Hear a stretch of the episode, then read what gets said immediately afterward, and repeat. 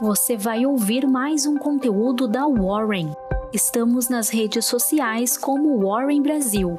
Acesse nosso site warren.com.br e saiba mais.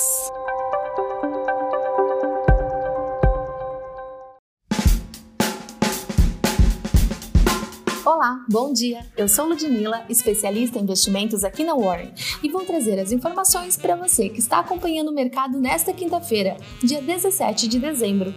2020 vai ficar para a história do mercado de capitais. Apesar da crise provocada pela pandemia, o ano surpreendeu com um forte crescimento da base de investidores e de negociações. O volume de negócios de ações e derivativos mais que duplicou em 2020. Em 2019, a B3 terminou com quase 1,4 milhões de CPFs. Neste ano, até novembro, o número de CPFs chegaram a 2,7 milhões, um crescimento de 93%.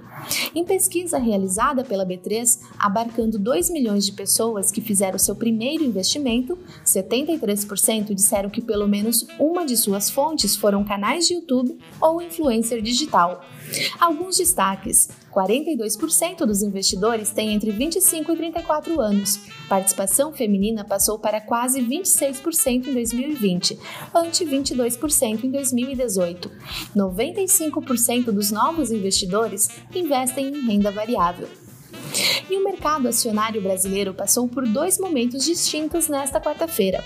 Começou o dia com um movimento cauteloso e encerrou o dia em alta firme. Durante o seu ponto máximo, o Ibovespa chegou a atingir 118 mil pontos, mas não sustentou e escorregou para 117 mil pontos, com uma alta de 1,47%.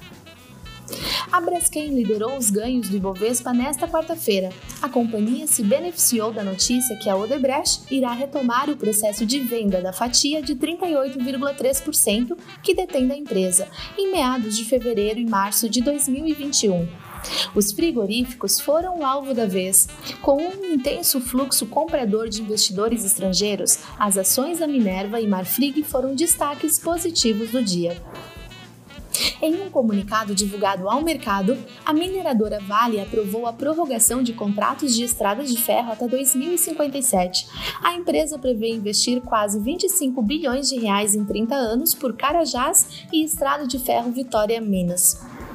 A VEG anunciou que pagará 77,3 milhões em juros sobre capital próprio no dia 18 de dezembro. A Lojas Renner também informou o pagamento de 60,4 milhões de reais de juros na mesma data. A PetroRio anunciou uma oferta adicional de 250 milhões de dólares em ações. O capital adquirido será utilizado em investimentos e novos negócios.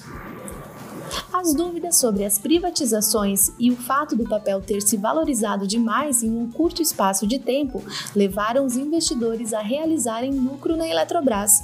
Os papéis das aéreas Gol e Azul também pairavam sobre a incerteza frente à vacinação contra a Covid-19 aqui no Brasil. Não existe nada definido para o início da campanha no país.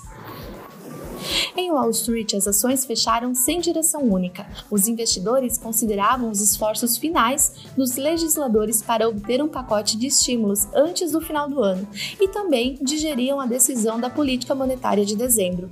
O Federal Reserve reforçou seu compromisso de apoiar a economia dos Estados Unidos, prometendo manter seu programa de compra massiva de ativos até que veja progresso substancial no emprego e na inflação.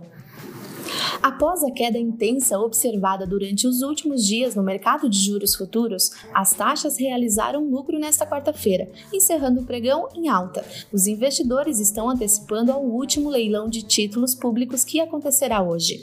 O Credit Default Swap de 5 anos do Brasil, termômetro do risco país, recuou para 149 pontos, o menor nível em nove meses. E o dólar teve mais um dia de alta, descolado da euforia vista na bolsa. A Petax encerrou cotada em R$ 5,10. Fique de olho na agenda de hoje. Nos Estados Unidos, pedidos de seguro-desemprego semanal, construção de casas novas mensal. Na Europa, índice de preços ao consumidor. E aqui no Brasil, audiência sobre o desastre de Brumadinho, índice GPM mensal, segunda prévia, e leilão dos títulos do Tesouro Nacional. Obrigada por nos acompanhar. Te espero amanhã no nosso próximo Warren Call.